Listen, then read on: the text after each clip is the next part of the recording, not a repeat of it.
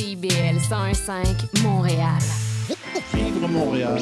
Dans la radio communautaire, parce que les gens se sentent impliqués, là, comme une espèce de longueur d'onde. CIBL, au cœur de la vie citoyenne. C'est intermittent jusqu'à Wellington. Vers la rive sud, congestion depuis Turcot, euh, parce qu'on a eu un accident tout à l'heure sur la 132. Bon, ben c'est clair, tu vas être en retard. Ah, cool. J'ai de la gym. Parce que la 132 demeure encore occupée. Il est 9 h. CIBL. 101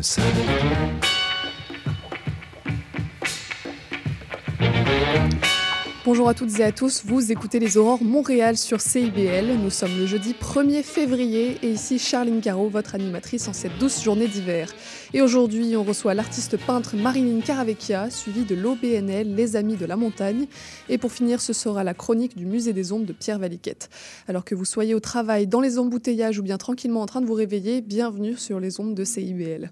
Et dans l'actualité, la ville de Montréal appelle les propriétaires de logements à être raisonnables dans l'augmentation de loyers qui seront euh, bientôt euh, communiqués.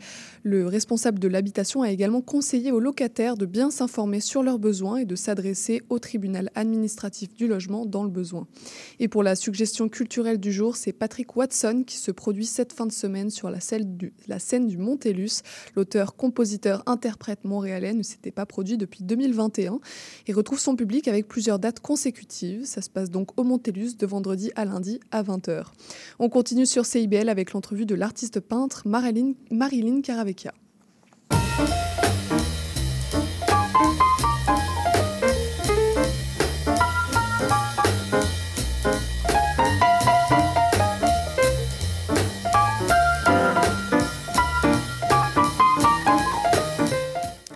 reçois ce matin l'artiste peintre Marilyn Caravecchia qui dévoile aujourd'hui sa nouvelle exposition à Montréal. Bonjour Marilyn. Bon matin. C'est le grand jour alors? Ah Oui, tout à fait. C'est euh, c'est- ma, nou- c'est ma nouvelle production, mais c'est ma première, en fait. C'est la première fois que je décide d'utiliser euh, mon talent artistique pour, pour m'exprimer, en fait. Pas trop stressé pour ce vernissage qui, qui s'annonce? Ah, euh, je pense c'est un peu comme la journée où je m'étais mariée. Tu sais, tout a été mis en place, puis aujourd'hui, il faut que je laisse les, les choses aller. Puis euh, c'est, je pense que je suis très excitée. Ça va être dans la rencontre des gens que tout ça va se passer. Puis euh, c'est là que c'est le plus riche.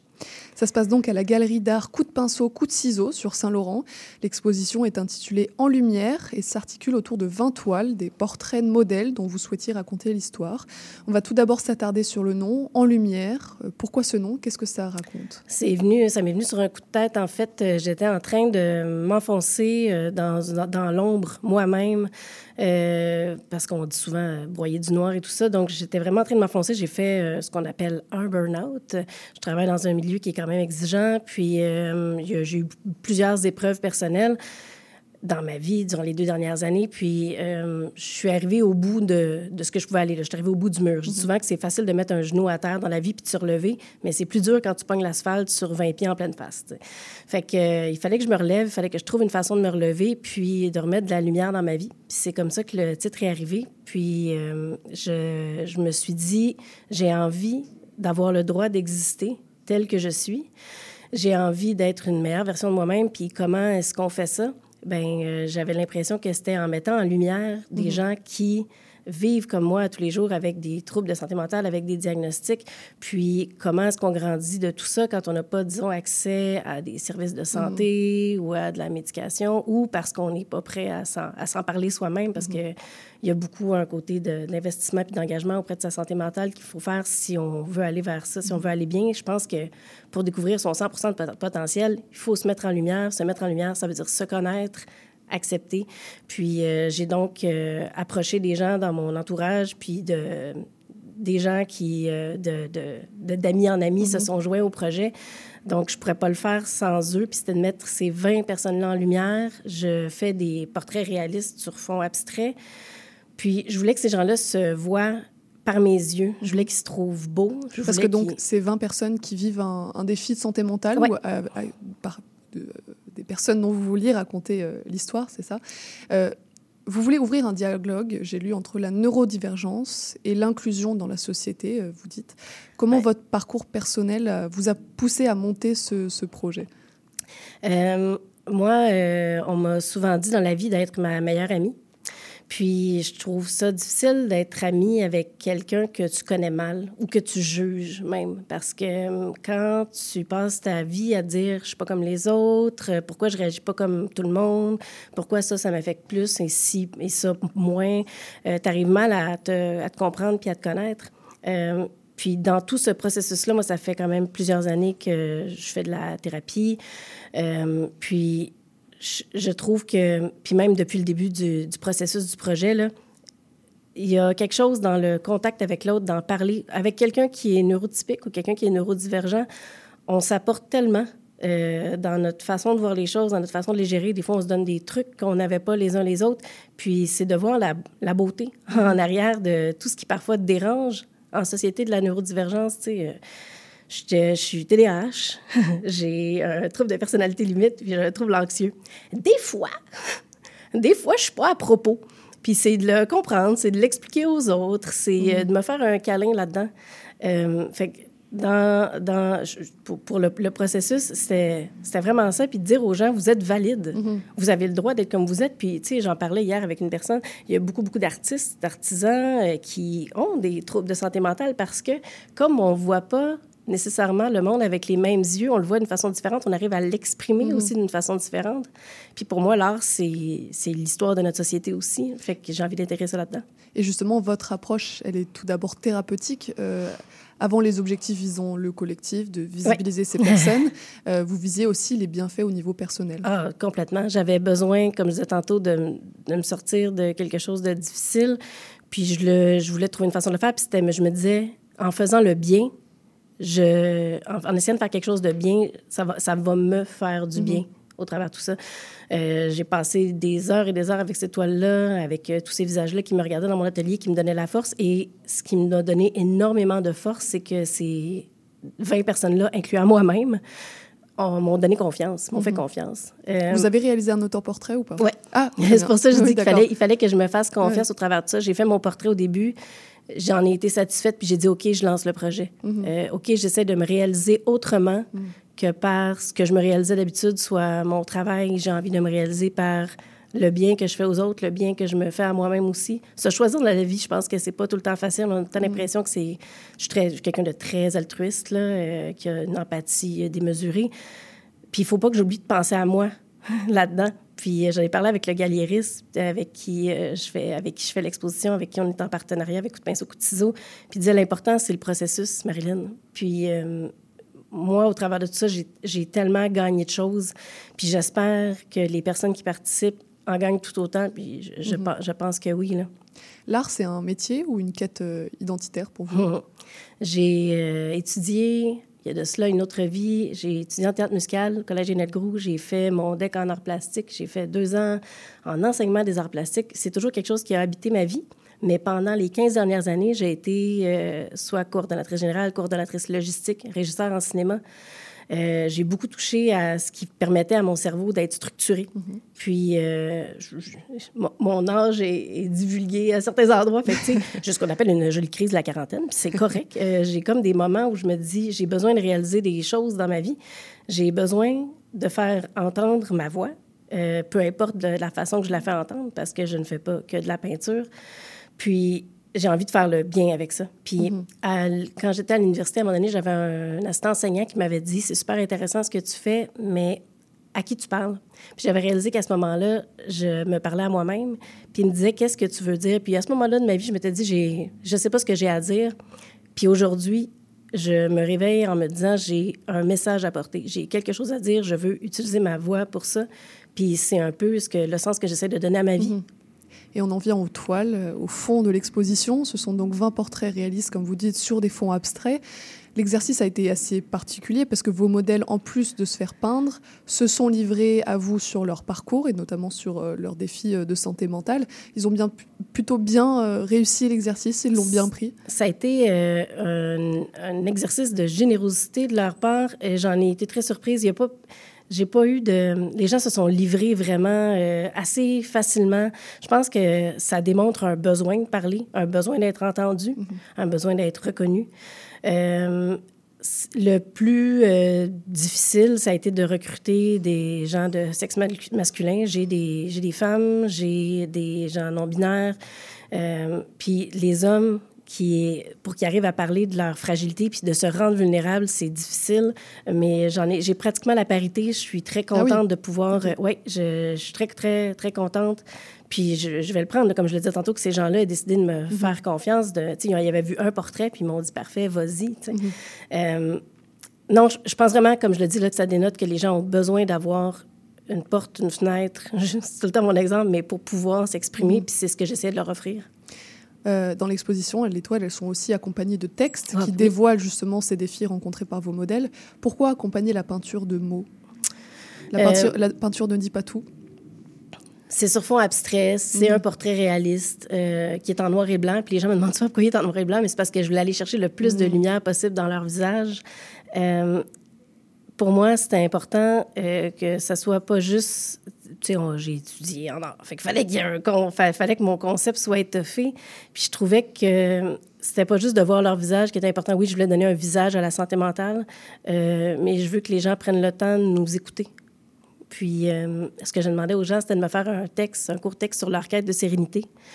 Euh, il y en a qui sont allés dans le slam, il y en a qui sont allés mm. dans la description avec leur euh, diagnostic. C'est eux qui ont écrit le texte. C'est eux qui ont écrit tous les textes. Chacun, chaque personne a écrit son propre mm. texte.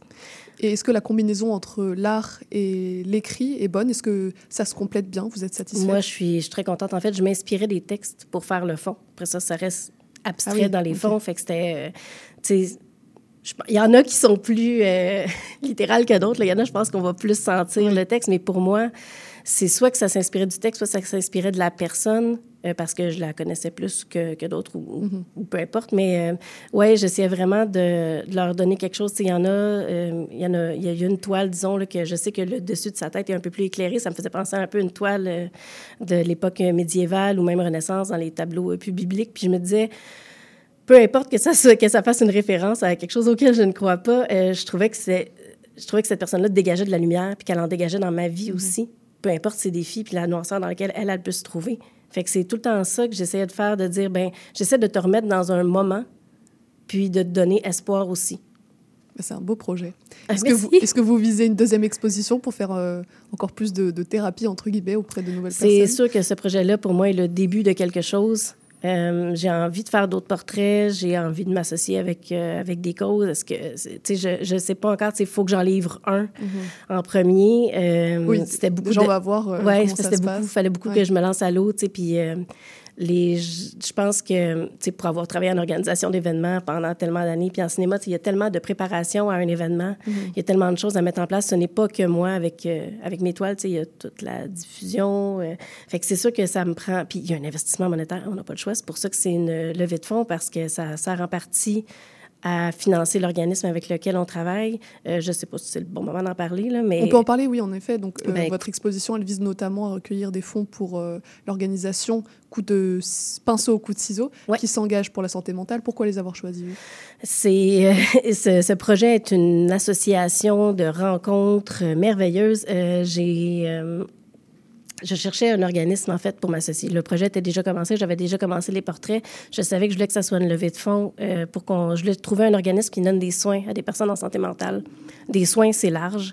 Euh, ça aurait pu être autant de la thérapie de groupe que de l'accompagnement, que quoi que ce soit. Et moi, je pensais quitter mon métier et m'en aller étudier en coiffure parce que c'est quelque chose qui m'a toujours passionné. Mm-hmm. Euh, puis c'est la raison pour laquelle je vais là-dedans, c'est que j'aime prendre le naturel des gens et les remettre à leur meilleur. J'adore ça, prendre soin des gens. Euh, puis au final, euh, j'ai parlé avec une amie à moi, euh, Véronique.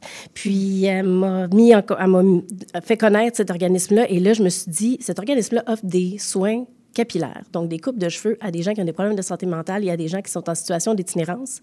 Puis je me disais, mon Dieu, que ça tombe à point. Ben oui, coup de pinceau, coup de ciseau, c'est exactement ça. Je me suis dit, c'est pas possible que je tombe sur un organisme qui qui va plus en ce moment avec mes valeurs puis où je suis dans ma vie, c'est, euh, un signe du destin.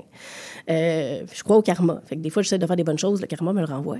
Puis, ben voilà. euh, puis c'est comme ça que l'association s'est faite. Le contact avec Gabriel, euh, Julien a été magique dès le début. Il a été emballé par le projet, puis on s'est mis ensemble dedans parce que ça reste un coup de dé là, mm. qu'on fait ensemble. Puis je pense qu'on avait tous les deux besoin de, de, mettre, de mettre ça de l'avant, de mettre les gens de l'avant. Qu'est-ce que vous cherchez à déclencher chez vos spectateurs? Euh, je, veux réveiller cette sensibilité-là chez les gens envers euh, les gens qui sont différents autour de nous, qui nous créent parfois des frustrations, puis qu'on ne sait pas comment gérer, on ne sait pas des fois comment accompagner une personne. Puis euh, de l'autre côté, c'est pas parce que tu as un problème de santé mentale que tu as tous les droits comme dans n'importe quoi. Euh, je l'ai dit tantôt, c'est un engagement envers soi-même. Euh, D'apprendre à mieux se connaître, de mieux se comprendre, c'est libérer 100 de son potentiel. C'est aussi se donner de la douceur puis se permettre de réaliser des choses qu'on ne se croyait pas capable de faire. En moi, personnellement, en ce moment, je le dis, j'ai un côté artistique que j'ai jamais mis de l'avant, puis en ce moment, j'essaie. J'essaie, je me, je me donne cette chance-là parce que je me permets de parler. Fait que j'espère que autant les gens qui vivent à tous les jours, peut-être avec des gens qui ont des troubles de santé mentale, puis qui savent pas, euh, envie d'aller chercher des outils, aient envie d'en apprendre plus. Je pense que c'est en apprenant les uns sur les autres qu'on va tirer profit. Euh, moi, quand j'ai des gens qui travaillent avec moi en équipe, euh, quand euh, qu'ils soient sous moi ou au même niveau que moi, là, peu importe, là, pour moi, on travaille en équipe. là. Je ne suis, pas, euh, je suis pas une leader. euh, Une patronne je suis pas une... C'est ça, j'essaie d'être une leader plus que d'autres choses.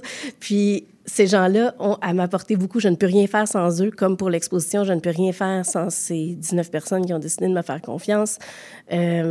Euh, je pense que on va tous aller mieux si on est tous un peu plus vulnérables, puis qu'on n'essaie pas de piler sur l'autre, mais bien d'amener l'autre à venir avec nous, puis de faire ressortir le meilleur de celui qui est en face de nous, Mhm. C'est ça le message que vous voulez faire passer. Je- le plus possible. Vous parlez aussi de résilience euh, à travers ces récits. Vous souhaitez mettre en valeur euh, ce, ce caractère euh, chez les personnes que vous peignez. C'est quoi la résilience? Euh, tu sais, il y a des choses que j'ai vécues dans ma vie euh, que j'ai pas demandé de vivre, euh, que, qui, sont, qui me sont arrivées. Euh, je m'étalerai pas sur mes traumas ce matin. Tout va bien. Bon matin, tout le monde. Euh, puis, mais, tu sais, j'ai pas demandé à avoir ce, ce fardeau-là. Puis, je veux plus que ce soit un fardeau. Je l'avais dit dans une vidéo, je veux que ce soit un petit baluchon que je traîne avec moi. Oui, j'ai mes, j'ai mes faiblesses, oui, j'ai mes défis, mais j'ai aussi des qualités. J'ai aussi euh, des, des super pouvoirs. J'appelle ça des super pouvoirs. Euh, je vole pas encore, mais j'y aspire. Euh, puis c'est de ça que, je veux me servir pour, euh, pour, pour la suite des choses. Mais là, comme en bonne TDA, j'ai oublié le début de ta question. Mais c'est pas grave, c'est un très beau message que tu passes et c'est des très beaux mots pour finir cette entrevue. Merci beaucoup. Ah, merci à vous d'être venue, euh, nous présenter euh, votre projet. Donc vernissage ce soir de 5 à 7 à la galerie euh, Coup de pinceau, coup de ciseaux sur Saint-Laurent. Et puis l'exposition dure 24 jours, c'est beaucoup mais pas beaucoup. Donc euh, dépêchez-vous quand même d'aller la voir. Oui, dans le fond, je demande aux gens, tu soyez curieux, venez aimer la- ma, ma page, venez voir les portraits, les textes aussi vont être diffusés. Si vous ne pouvez pas vous rendre sur place, euh, les, les internets vont être là pour vous donner accès à ces portraits-là. Puis, si vous en êtes capable, ben soyez généreux. Ça soutient, un, ça soutient euh, un organisme, le fun, puis ça soutient aussi, ben les artistes d'ici. C'est sûr que ça me soutient moi aussi euh, dans ma production et dans mes soins de santé mentale. Très bien, bah, merci beaucoup Marilyn et puis bon vernissage ce soir. Merci beaucoup, À Charline. bientôt. On continue sur CIBL avec l'entrevue de l'OBNL Les Amis de la Montagne. Vous cherchez une activité ludique et rassembleuse? Inscrivez le Bingo Radio de CIBL à votre agenda. Chaque semaine, courez la chance de gagner 3500 dollars en prix. Invitez vos amis et jouez avec nous tous les dimanches dès 13h. Pour participer, procurez-vous les cartes de jeu du bingo de CIBL dans un point de vente près de chez vous. Pour trouver des lieux, visitez notre site web au cibl1015.com sous l'onglet Bingo Radio de CIBL. À dimanche prochain et bonne chance! Bonjour, ici Boris Chassagne. Pour découvrir l'actualité locale d'un bout à l'autre du pays, écoutez l'émission Point de vue. On vous présente des reportages, portraits et entrevues réalisés par nos journalistes postés dans des provinces et territoires canadiens, société, art, culture, environnement, affaires publiques, l'information locale destinée à un auditoire national. Les jeudis 10h sur CIBL FM. Tout sur la littérature. Cette forme-là parlait d'une certaine manière du fond que je voulais explorer. Et ça va générer chez lui une réelle angoisse. Une série nouvelle s'appelle Le Projet P. Le personnage de Marion, par exemple, c'est beaucoup défini à travers ce qu'elle peut faire pour les autres ou ce qu'elle représente aux yeux des autres. Avec Linda Dion et Mike Seviano. Jeudi 18h, rediffusion mardi 11h30. CIBL, au cœur de la littérature. Ici Yves Chamard. J'aurai le plaisir de venir partager avec vous une heure semaine la merveilleuse histoire de Québec en musique. Chaque samedi à compter de 6h30 à CIBL 101.5 Montréal. Bonjour, ici Vincent Vallière. Vous écoutez CIBL 101.5 Montréal.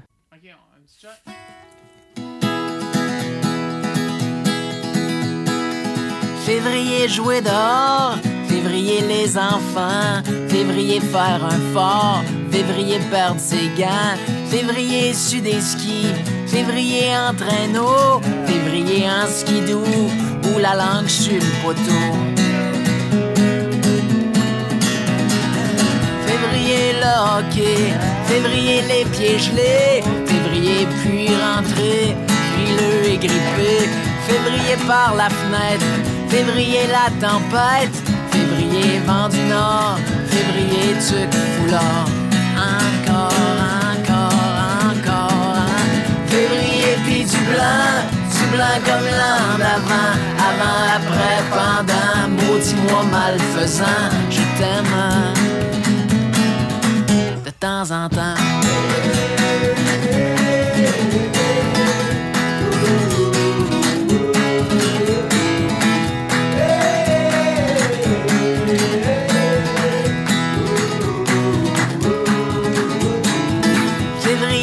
Février compte Diderot, février Valentine. Faut qu'on se garde au chaud, février dans le noir, février de bonheur, février désespoir, février dans mon cœur. Février coupe de rouge, février caribou, février tiné rouge, février un peu sous, février dans le bouchon ou dans le clos d'un canton, février dépression, février toucher le fond. Février puis du blanc, du blanc comme l'an d'avant, avant, après, pendant, maudit-moi malfaisant, je t'aime, mais pas tout le temps.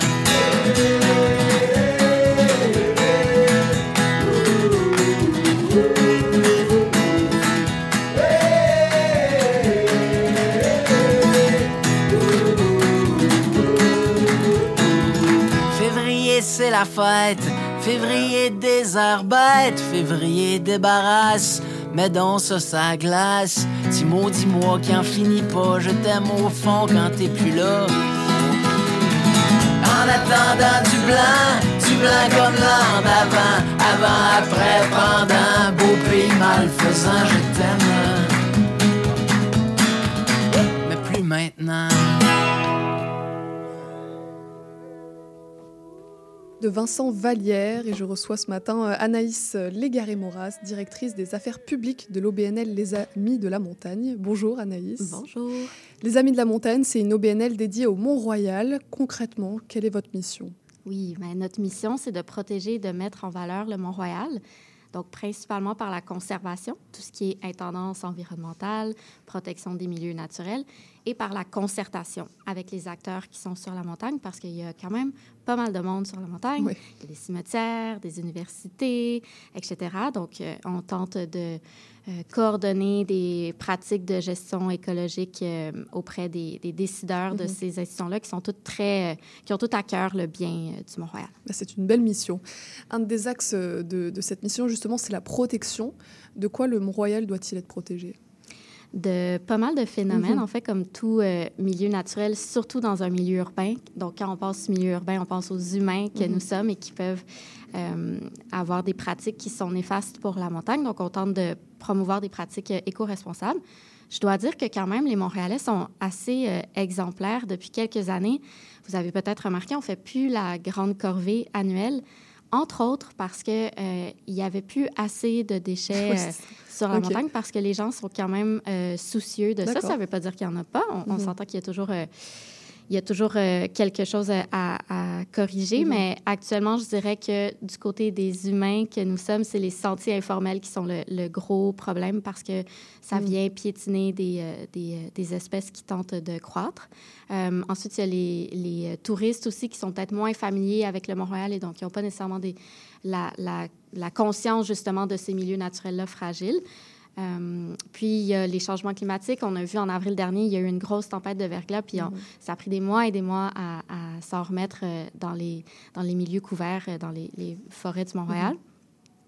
Euh, puis ensuite, ben, il y a la nature elle-même qui nous joue des tours parfois. Il y a les espèces exotiques envahissantes qui sont très envahissantes. C'est le Euh, cas de le dire. voilà, donc, euh, puis c'est- c'est c'est une lutte infinie à laquelle on s'attaque avec ben, nos employés puis nos bénévoles aussi. On a beaucoup de bénévoles qui nous aident à Mhm. arracher des espèces exotiques puis à replanter Mhm. euh, après. Au niveau euh, de la conservation de, de cette montagne, comment vous faites pour gérer à la fois la promotion du Mont-Royal et les problèmes causés par euh, la fréquentation intensive? Plusieurs, millions de visiteurs chaque année, j'ai lu. Ben, ce qu'on fait, c'est qu'on s'assure de parler avec toutes les instances qui euh, sont présentes euh, euh, sur le Mont-Royal. Donc, je parlais des institutions. On va, on va s'assurer, par exemple, que les étudiants qui fréquentent les universités ben, ont, ont des, des pratiques qui ne sont pas néfastes pour la montagne. Euh, ensuite, au niveau du tourisme, ben, on a des bonnes relations. Euh, la, deux semaines, on recevait des, euh, des concierges d'hôtels, puis des, euh, des aubergistes, des hôteliers pour leur faire découvrir notre, notre programmation. Puis c'est l'occasion aussi de leur parler des bonnes pratiques sur la montagne.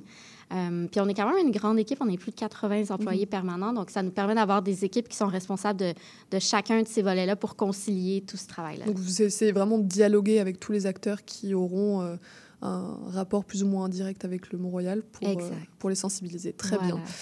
Votre mission, elle repose beaucoup sur l'action de la communauté, vous avez commencé à le dire, avec de nombreux bénévoles qui participent à votre action. Quelle est l'importance de cette équipe citoyenne de proximité? Qu'est-ce que ça apporte dans votre mission? C'est extrêmement important, c'est fondamental. Puis en fait, c'est comme ça que les Amis de la montagne sont nés en 1986. À l'époque, il y a eu un gros projet qui n'a pas vu le jour, heureusement, un gros projet de Radio-Canada de diriger une, une grande tour avec un volet commercial qui aurait vraiment défiguré la montagne. Puis il y a des citoyens qui se sont opposés à ce projet-là, puis qui ont, depuis ce temps-là, euh, mené les luttes qui s'imposent pour faire en sorte que la montagne ne soit pas recouverte de de tours ou de- d'en- d'encore plus de maisons. Il y en a euh, sur certains flancs de la montagne. Euh, puis d'ailleurs, euh, ces citoyens-là, parmi eux, il y avait Peter Howlett, qui était le fondateur, qui est le fondateur des Amis de la montagne et qui vient de se retirer après plus de 37 ans euh, de la présidence de- du CA des Mhm. Amis de la montagne. Votre mission, c'est aussi la mise en valeur du Mont-Royal, très important. C'est vous qui êtes responsable des services et des activités dans le parc. Vous avez tout d'abord une offre de loisirs très importante. Euh, Est-ce que les Montréalais sont au rendez-vous de ces activités? Vraiment, vraiment, c'est très populaire. Euh, autant l'été, euh, avec euh, notre offre de location de chaloupes ou les randonnées guidées qu'on fait. L'hiver, c'est vraiment une, une belle saison, puis les, les Montréalais sont au rendez-vous. Habituellement, ils sont très présents même euh, pendant le temps des fêtes. Euh, là, il n'y avait pas de neige cette année, donc c'était moins facile. Mais actuellement, ça bourdonne sur la montagne. Les gens viennent louer les patins, faire du ski de fond, faire de la raquette, se réchauffer à l'intérieur avec, euh, avec nos trois euh, cafés. On a trois points de service, donc euh, les gens en profitent Mhm. largement. Et ju- justement, c'est l'hiver, les activités, il y a de quoi faire au Mont-Royal. Est-ce que vous pourriez nous, nous rappeler qu'est-ce qu'on peut venir y faire cette fin de semaine, par exemple? Oui, ben, en plus des activités que j'ai nommées, donc le, le patin, bien sûr, c'est vraiment populaire avec la, la musique qui est toujours, Mhm. ça crée une, une belle ambiance. Ça, c'est au lac des Castors Exactement. Euh, c'est dans ce secteur-là aussi que vous pouvez louer, euh, en plus des patins, les raquettes, les skis de fond. Euh, il y a nos randonnées guidées qui sont offertes, par exemple, la randonnée à la lueur de la ville Mhm. qui est offerte tous les vendredis et samedis. Des randonnées soit en raquette ou des randonnées pédestres. Un volet de nos activités hivernales qui est très populaire, c'est notre école de ski de fond. C'est tellement populaire qu'on a dû doubler l'offre Mhm. de moniteurs et monitrices et de cours. 22 km de piste, j'ai vu. On dirait pas comme ça, mais c'est Oui, vraiment une montagne. Oui, oui, il y, a des, il y a des pistes qui sont bien connues, puis il y en a d'autres que seuls les, les Mhm. plus euh, ferrés connaissent. Euh, puis on a des leçons privées aussi pour les gens qui veulent s'initier. C'est quand même vraiment intéressant de pouvoir euh, rester sur l'île pour apprendre ski de fond, pour ensuite, si on veut, aller dévaler des, des grands... euh, encore plus de kilomètres. Mhm. Mais voilà, les leçons privées, il reste encore de la place actuellement. Euh, puis on peut être soit une personne ou deux personnes. Ça fonctionne à l'heure. Donc, c'est vraiment euh, ajusté selon nos besoins et selon notre niveau. C'est une chance assez unique de se pratiquer à ce genre d'activité en, en pleine ville. Oui, vraiment. On parle souvent, euh, par exemple, de Central Park à New York qui a été euh, conçu par le même euh, architecte de paysage. Homestead, Mhm. mais on s'entend que Central Park, c'est plat. Ouais. Nous, Et c'est on a... plate. Oui. à côté du Mont-Royal. Oui, c'est ça. Donc, on, on a cette chance-là de pouvoir initier. Puis, on a beaucoup de groupes scolaires qui viennent Mhm. aussi. Donc, pour les Montréalais, Montréalaises, parmi nous, ben, il y en a beaucoup qui ont été initiés à certains de ces loisirs euh, sportifs-là sur la montagne. Ils viennent en autobus, ils repartent. On a des, on a des employés, des équipes qui sont dédiés à, à l'accueil de ces groupes-là. Donc, euh, c'est vraiment chouette. Pour les randonnées, euh, vous en proposez plusieurs autour de, de thèmes différents, comme vous venez de le dire. Est-ce que ces excursions sont aussi destinées aux Montréalais, euh, même s'ils connaissent bien le Mont-Royal en théorie? Oui, je pense qu'il n'y a personne qui peut faire euh, le tour du Mont-Royal au, au courant d'une vie. Euh, je pense que n'importe qui, Montréalais ou euh, visiteur, peut venir euh, plusieurs fois par année puis découvrir des nouvelles facettes, surtout avec nos guides qui ont des formations euh, diversifiées puis qui, qui ont toutes sortes d'anecdotes qui seraient difficiles de, de trouver autrement qu'en en parcourant la montagne de cette façon-là. Donc oui, c'est pour les Montréalais. Puis je pense qu'il y a des Montréalais, par exemple, qui vont venir sur le Montréal l'été, mais pas l'hiver. Donc, euh, ils, ils peuvent venir euh, maintenant. On, on a des randonnées sur euh, les thématiques ornithologiques. On en a une très populaire auprès des enfants qui est une histoire de crotte, où on va suivre les, les traces, disons, laissées par les animaux sur la montagne. Il y a quand même une très grande Mhm. faune et flore sur la montagne, même l'hiver. Donc c'est pour tout le monde et on a toujours des choses à découvrir sur le Mont-Royal.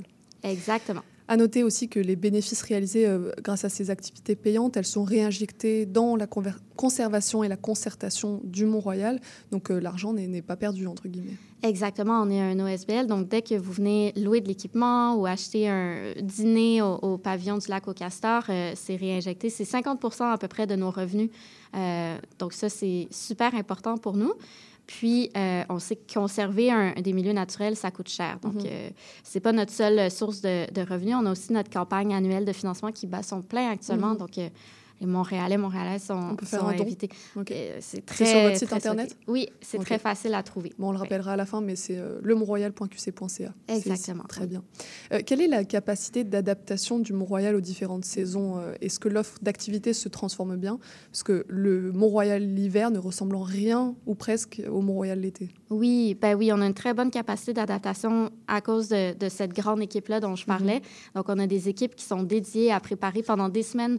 Euh, vous pouvez les voir si vous êtes en, en deux saisons, disons au printemps, vous pouvez les voir qui vont, euh, disons, remiser l'équipement hivernal, puis sortir les chaloupes, sortir les kiosques de crème glacée. C'est une transition qu'on fait depuis euh, des décennies euh, sur la montagne pour certaines, certaines de nos activités. Donc, euh, la montagne s'adapte bien et les amis de la montagne s'adaptent bien à ces transitions-là. Votre activité, elle s'articule aussi autour de l'éducation et de la sensibilisation du public euh, aux enjeux euh, du Mont-Royal. Vous vous attaquez, entre guillemets, aussi aux jeunes. Euh, pourquoi viser les jeunes dans la sensibilisation à l'environnement? Oui, ben parce que c'est les citoyens de demain, donc euh, puis ils ont soif d'apprendre, donc c'est un bon public qui est, qui est très présent sur la montagne. Euh, euh, jour de semaine comme fin de semaine. Donc, euh, autant par nos randonnées dont, dont je parlais tout à l'heure, on a des randonnées puis des, des activités euh, ludiques qui sont dédiées spécifiquement aux jeunes. On a l'école de la forêt qui est un, un programme très populaire aussi. C'est un- c'est une philosophie qui n'est qui est pas euh, d'origine montréalaise, mais c'est une approche par laquelle on initie les enfants à la fréquentation de la nature. on a aussi des randonnées Shinrin-yoku, qui Mhm. est le- l'approche japonaise de bain de forêt. Euh, ça, ça, ça se donne plutôt l'été. On a le camp de jour qui est très populaire aussi. Les inscriptions vont ouvrir dans exactement deux semaines. Puis ça, c'est franchement fantastique pour initier des enfants. Des camps de jour au Mont-Royal sur le Montréal, oui, exactement. On a des, des moniteurs, monitrices. euh, puis les enfants passent soit une semaine ou deux semaines avec un programme euh, différent à chaque fois. Mhm. De mémoire, c'est à partir de 6 ou 7 ans, je dirais 7 ans. Euh, puis c'est vraiment apprécié de la part autant des enfants que des parents. C'est vraiment une grande qualité. On a ce souci-là d'offrir des services qui ont une qualité qui ne sont pas de nature commerciale. Mhm. On voit tous ces beaux projets, cette belle mission que vous menez aux Amis de la Montagne. Est-ce que récemment, dans les dernières années, vous avez été confronté à des difficultés, je l'imagine, soit vous personnellement en tant que directrice des relations publiques ou l'ensemble de votre équipe? Quels ont été les obstacles auxquels vous avez été confrontés Bien, c'est certain que la pandémie, euh, je ne suis pas la première à le dire, ça a été vraiment euh, un, un, très grand défi euh, pour une organisation comme la nôtre qui a une, une présence physique. bien sûr, on a des employés administratifs, mais beaucoup de nos équipes sont sur la montagne. Puis à partir du moment où on a des confinements, etc., c'est pas facile.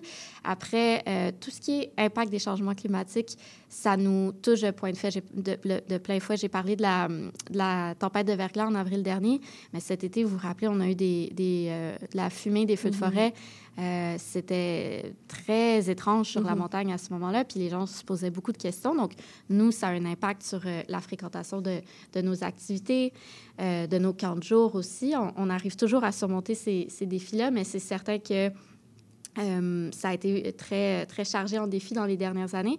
Puis ça fait de mémoire trois hivers qu'on n'est pas en mesure, trois temps des fêtes plutôt, qu'on n'est pas en mesure d'offrir, de déployer tous nos, nos, notre offre d'activité hivernale. À cause du manque de neige.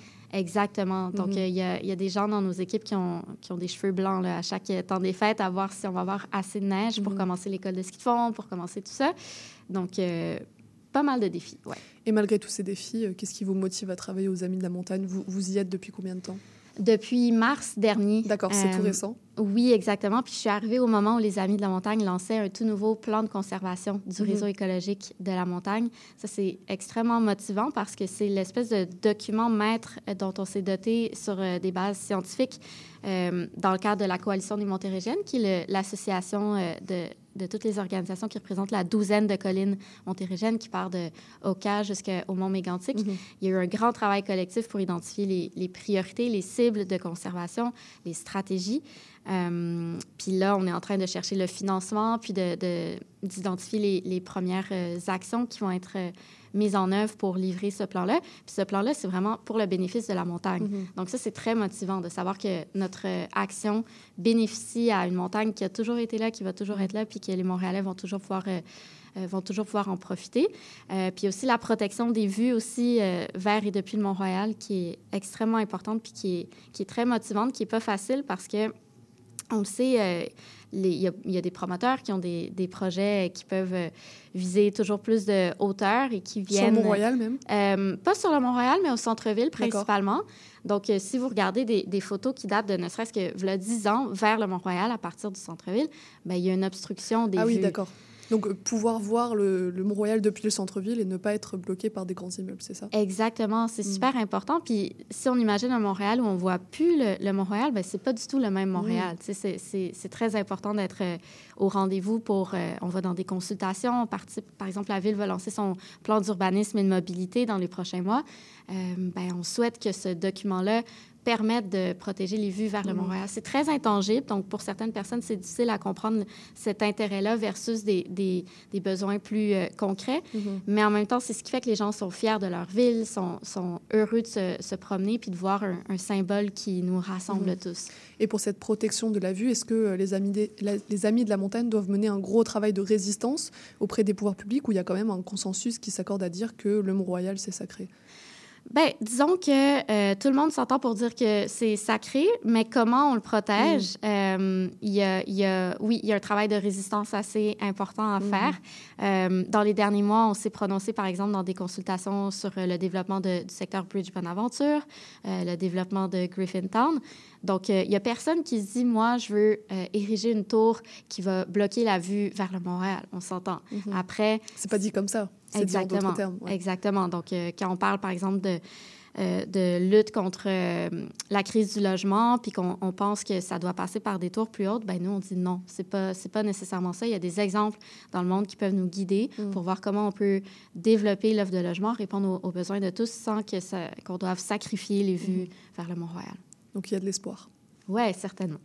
euh, quels sont vos projets, vos espérances pour la suite? On a parlé de la vue, mais dans d'autres domaines Oui, ben, on a le plan de conservation, c'est vraiment tout chaud, donc euh, on, est très, très occupé par ça, puis on souhaite avoir le financement nécessaire pour, euh, pour mettre ça en œuvre avec, euh, avec nos partenaires.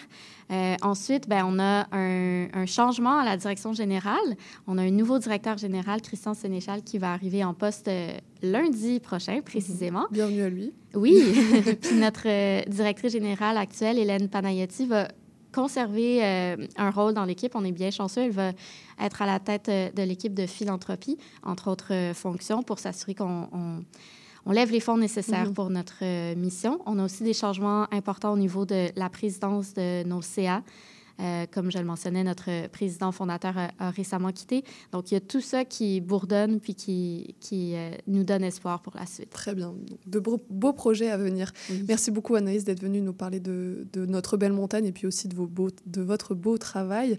On peut euh, retrouver toutes les infos sur donc, lemontroyal.qc.ca. Merci beaucoup et puis bon hiver à vous. Merci beaucoup. On continue avec la chronique de Pierre Valiquette sur CIBL.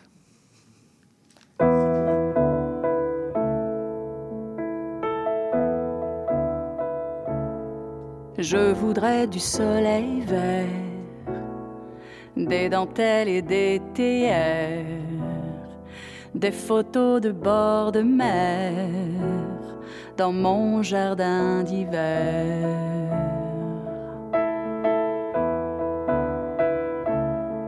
Je voudrais de la lumière comme en Nouvelle-Angleterre. Je veux changer d'atmosphère dans mon jardin d'hiver.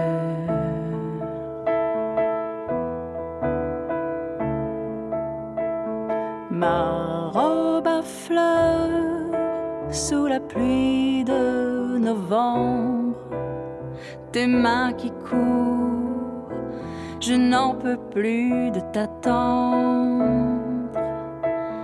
Les années passent, qu'il est loin l'âge tendre, nul ne peut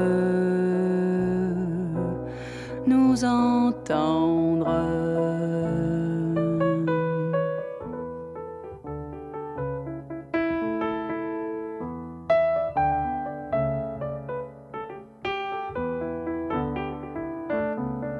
Je voudrais du Fred Astaire revoir un latte coère.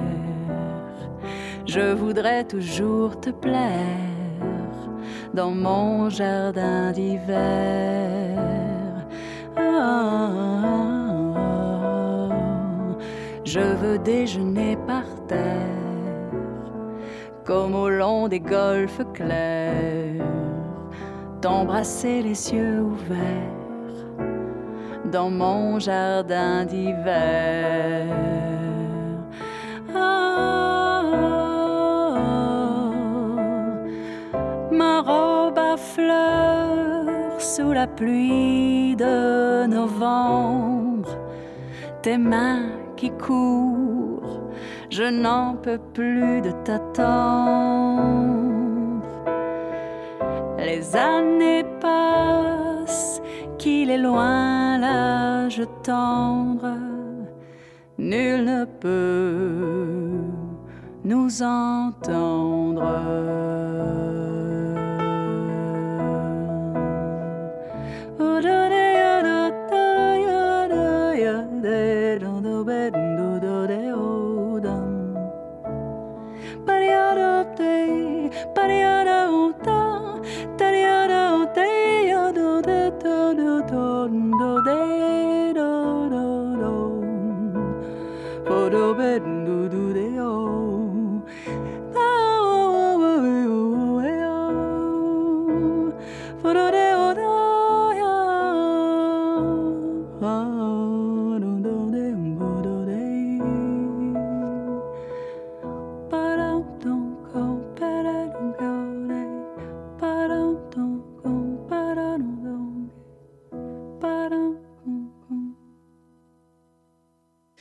C'était Jardin d'hiver de Sonia Johnson et on accueille euh, pour finir Pierre Valiquette, directeur du musée des ondes Émile Berliner, pour une chronique, directeur, président. Président c'est mieux, pardonnez-moi. Pour une chronique sur les expositions en cours. Bonjour Pierre. Bonjour, euh, Charline. Et donc votre chronique tombe à pic aujourd'hui puisque le vernissage de vos nouvelles installations a lieu ce soir. La première est une exposition intitulée Les femmes dans l'industrie musicale à Montréal. Qui sera présentée jusqu'en mars 2025. Est-ce que vous pourriez nous en parler un peu de cette exposition? Oui, c'est une euh, exposition temporaire qui a été, euh, je vous dirais, planifiée, organisée, puis mise en, réalisée là, euh, physiquement sur le site par la directrice du Musée des ondes, Émile Berliner, Anya Bork, qui est aussi euh, historienne de l'art. Et toute l'exposition est produite à partir de nos propres archives. Euh, juste à titre d'exemple, une des euh, grandes syndicalistes québécoises, oh boy, je, Là, son nom m'échappe euh, comme par enchantement. Euh, ça va revenir. En tout cas, était une employée de RCA Victor dans les années 1940. Euh, Robac. Robac. Ah, voilà. On l'a retrouvé. Euh, voilà, Madame Robac. Cette exposition-là, ça a été un gros travail parce que euh, la subvention nous avait été accordée en pleine euh, pandémie. Et ensuite, nous avons été obligés de déménager à l'intérieur de l'édifice parce que notre propriétaire fait de gros travaux de réaménagement. Alors, cette exposition nous a causé des sueurs froides. Heureusement, c'est fait maintenant. On va présenter une très belle exposition. Je pense que nous sommes très fiers au musée d'avoir abouti ce projet-là. Et ça dure un an, donc euh, Oui. on a quand même du temps euh, Oui. pour aller la voir. On a du temps pour aller la visiter. Et euh, je dis, on a du temps pour aller la visiter. Euh, et ce qui est intéressant, c'est qu'en même temps que vous visitez cette exposition, on a aussi la précédente exposition qui était sur euh, Herbert Berliner et l'essor de l'industrie canadienne du disque, qui est aussi euh, encore présente. Mais celle-là, là, il n'y en a plus pour longtemps. Je pense que c'est une question de euh, deux ou trois mois, puis elle va disparaître et remplacée par quelque chose d'autre. Si on tarde pas trop, on peut euh, voir les deux Les expositions deux temporaires. expositions. Et vous pouvez aussi visiter notre exposition permanente qu'on appelle La magie des ondes dans Saint-Henri. Celle-là, elle est permanente. Et c'est vraiment une exposition qui a été planifiée et organisée et mise en place par notre directrice générale, Anya Bork, qui a agi vraiment comme euh, euh, commissaire là, pour cette grosse exposition permanente. Très bien, Bah, il y a de quoi faire en exposition. Et justement, votre deuxième nouveauté, c'est pas une exposition en tant que telle, c'est une installation sonore immersive qui est intitulée The Irish Room, Femmes sonores, de l'artiste invité Joanne Velin. En quoi consiste cette installation? Voilà, Euh, je ne peux pas vous parler euh, en détail de son, du projet de Joanne parce que je ne l'ai pas vu. Oh, bah alors Par contre, je peux vous parler un peu de Joanne. Joanne est une euh, journaliste canadienne, documentariste, artiste et réalisatrice de documentaires qui habite présentement à Berlin, en Allemagne. Alors, ça fait plus d'un an euh, qu'elle est venue ici. Elle est née à Montréal. là. Alors, c'est vraiment, euh, c'est vraiment amusant. Mhm. Ça veut dire, elle parle français, anglais et euh, Allemand. allemand. Et je ne serais pas surpris que sa langue maternelle soit le français. Mais là, je, m'embarque peut-être un Mhm. peu. Il faudra lui demander. Puis elle réalise des projets qui mettent l'accent sur le son authentique. C'est quoi le son authentique? Ben, D'après ce que j'ai compris, là, elle est allée enregistrer en, en Irlande des sons de femmes. Est-ce que ce sont des chanteuses? Est-ce que ce sont des gens qui parlent? Je n'en ai aucune idée. Tout ce que je sais, c'est que c'était suffisamment important pour que son travail soit reconnu et financé, entre autres, par euh, le ministère de la Culture allemand. Alors, ce soir, il devrait y avoir des représentants allemands, des représentants irlandais, en tout cas, euh, un gratin euh, politique ou administratif de ces deux pays au musée. Ça devrait être assez intéressant. Euh, Cette installation, elle ne dure que jusqu'au 23 février, alors celle-là, faut pas la rater. Et il ne faut pas la rater. Et c'est une installation où Joanne est présente. Alors, elle fait de l'animation dans ses présentations. Alors, comment ça va se faire? Elle va sans doute nous l'annoncer ce soir. Là. Elle va sans doute soumettre un, une programmation là, pour savoir quand est-ce qu'on peut la voir, si c'est la semaine, la fin de semaine. euh, regardez, je ne sais rien. Euh, son exposition euh, est présentement... Vous avez des renseignements sur son exposition sur le site web du Musée des Ondes. Et si Joanne a des informations supplémentaires à donner, ben on rajoutera une page euh, sur le site du musée. Là, ça se fait très bien. Parfait, mais pour tout savoir, il faut venir au vernissage, donc ce soir 18h au Musée des Ondes à Saint-Henri. Exactement. Qu'est-ce qu'il y aura au menu? C'est important, un menu dans chaque un vernissage. Fois, oui, chaque fois qu'on fait un vernissage, il y a toujours des, un, un, un petit goûter, là, des choses à manger. Euh, comme je vous ai dit tantôt, ce soir, on reçoit des, euh, on va recevoir des, off des officiers allemands, des officiers euh, irlandais. Alors, c'est moi qui s'occupe de la bouffe ce soir. J'ai décidé d'acheter du pain euh, montréalais euh, du fromage québécois, du vin québécois et de l'eau minérale québécoise. Alors, ça va être vraiment de très bons produits euh, d'ici qu'on va présenter mmh. à notre euh, au groupe là, d'une provenance internationale. Ça devient presque une dégustation, en fait. Ben, peut-être. Je vais avoir quelques fromages, là. Oui, c'est ça. Très ça bien. devrait être euh, intéressant. Eh ben, le programme a l'air alléchant. Euh, si vous pouvez, voulez retrouver euh, toutes ces nouveautés, donc ça se passe au musée des ondes Émile Berliner à Saint-Henri. 10 minutes du métro, c'est ça? 10 minutes? Maximum 10 minutes à pied du métro. C'est au 1001 rue Lenoir. C'est au coin de la rue Saint-Ambroise et Lenoir et Saint-Ambroise. C'est à côté du Home Depot, là. Pas faire de publicité pour le Home Depot, mais euh, souvent les gens connaissent le Home Depot. Alors, c'est très facile de se rendre là-bas. Puis ceux qui viennent en auto, ben, il y a du stationnement euh, en masse. là. Il n'y a aucun problème.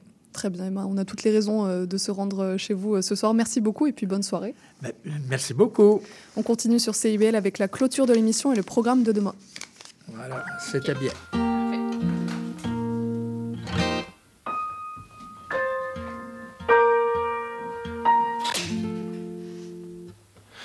Les pommiers envahis par la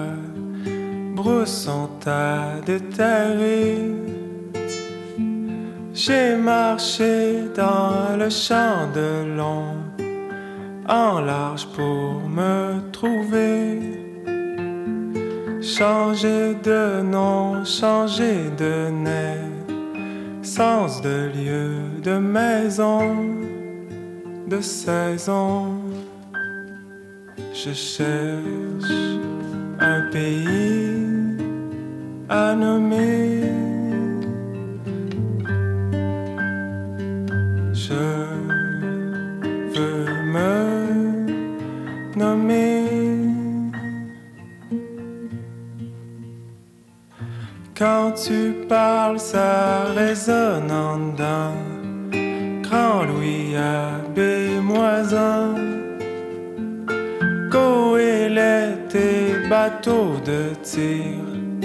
Tire sur moi, jambon.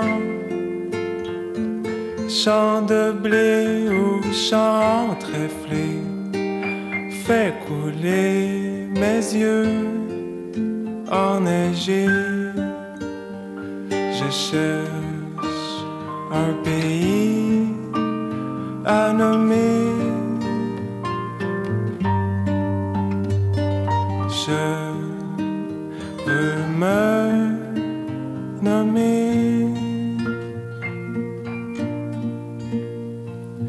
Saison chaude, doux septembre, feuilles en tombance. Combien d'heures, combien de cailloux pour quitter ma fiance? Mamie, moi, mes rêves à l'envers, la lune sur ta tête, ta tête. Je cherche un pays à nommer. Je veux me nommer.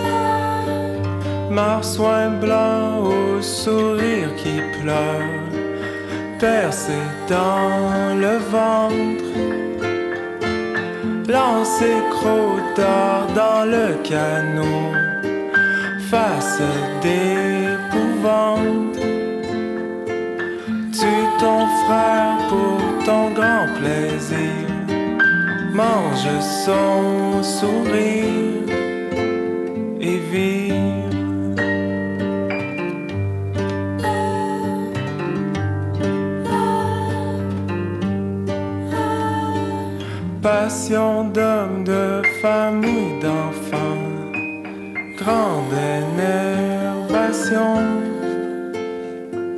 Chapeau, toile, voile et sacrement, mordre son enfant. Trouver l'heure unie à son règne, l'ambition de voir quelque chose de beau.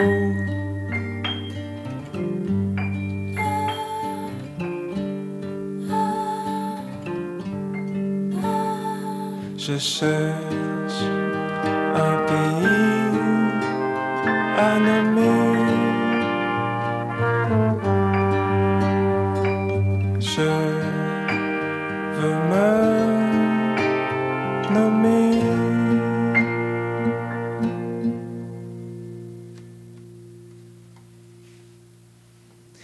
C'était Les Pommiers Envahis de Philémon Simon. Et pour nous, l'émission d'aujourd'hui touche déjà à sa fin. Je remercie nos invités du jour d'être passés à l'émission, ainsi que Maurice Bolduc pour la mise en onde et les choix musicaux. Demain, c'est la rediffusion des meilleures entrevues de la semaine, alors restez branchés à 8h. Et puis n'oubliez pas que l'émission est également disponible en balado sur les plateformes et sur notre site web. C'était Charline Caro sur CIBL. Je vous remercie pour votre écoute et puis je vous dis à lundi pour la prochaine émission en direct. À bientôt.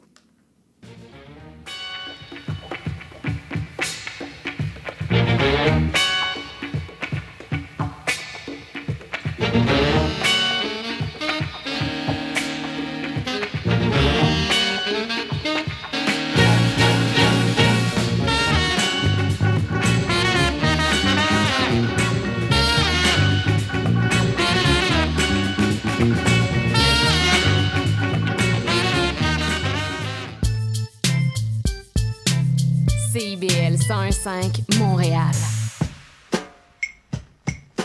Depuis plus de 30 ans, le journal mensuel Écho Montréal est le fier porte-parole de l'actualité politique, économique, sociale et culturelle au cœur de Montréal. Distribué gratuitement et rejoignant 200 000 lecteurs, Écho Montréal est aussi un véhicule publicitaire polyvalent en répondant efficacement aux besoins de différents annonceurs, comme dans l'immobilier ou tout simplement pour y afficher avis publics ou services professionnels. À lire ce mois-ci dans Écho Montréal.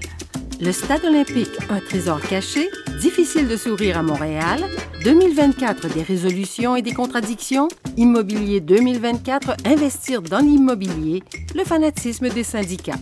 Pour en savoir plus, nous vous invitons à visiter notre plateforme numérique à écomontréal.com ou à composer le 514-844-2133. 514-844-2133. Bonjour, ici Boris Chassagne. Pour découvrir l'actualité locale d'un bout à l'autre du pays, écoutez l'émission Point de vue. On vous présente des reportages, portraits et entrevues réalisés par nos journalistes postés dans des provinces et territoires canadiens, société, art, culture, environnement, affaires publiques, l'information locale destinée à un auditoire national. Les jeudis 10h sur CIBL FM. Le balado Les solutions climatiques de la COP Carbone a pour objectif de lutter contre les changements climatiques, une conversation à la fois. On s'engage à réfléchir, à sensibiliser et à agir ensemble une fois par mois, jeudi 11h. Depuis 2011, la COP Carbone mène son action à partir de quatre piliers, l'empreinte carbone, la biométhanisation, le bâtiment et la mobilité durable. Ce balado sera animé par Géraldine Cadier-Mirales, Maya Saloum et Olivia Vu, toutes trois conseillères à la coop Carbone. C'est un rendez-vous jeudi 11h. Chat d'avance. Nous sommes votre rendez-vous de la fin de semaine. En compagnie de nos collaborateurs, on vous informe, divertit et on vous joue le meilleur du hip-hop, afro et rap. Votre dose de bonheur radio électrisant et contagieux. Samedi dès 11h, c'est Chadamar FM sur CIVL 1015 Montréal. Je m'appelle Charlie Mulot. Je fais du conte, j'en mets en scène et surtout, j'aime beaucoup en écouter. Tous les vendredis à 20h, je vous donne rendez-vous pour la cabane à contes. Chaque semaine, j'inviterai une conteuse ou un conteur pour parler avec moi de leur pratique et pour vous raconter une histoire.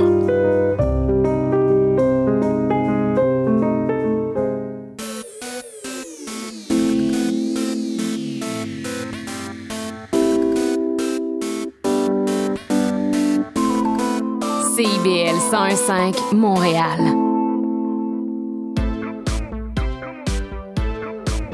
CIBL, au cœur de la culture. Mesdames, Messieurs, bonjour et bienvenue à Point de vue. Boris Chassagne avec vous pour la prochaine demi-heure.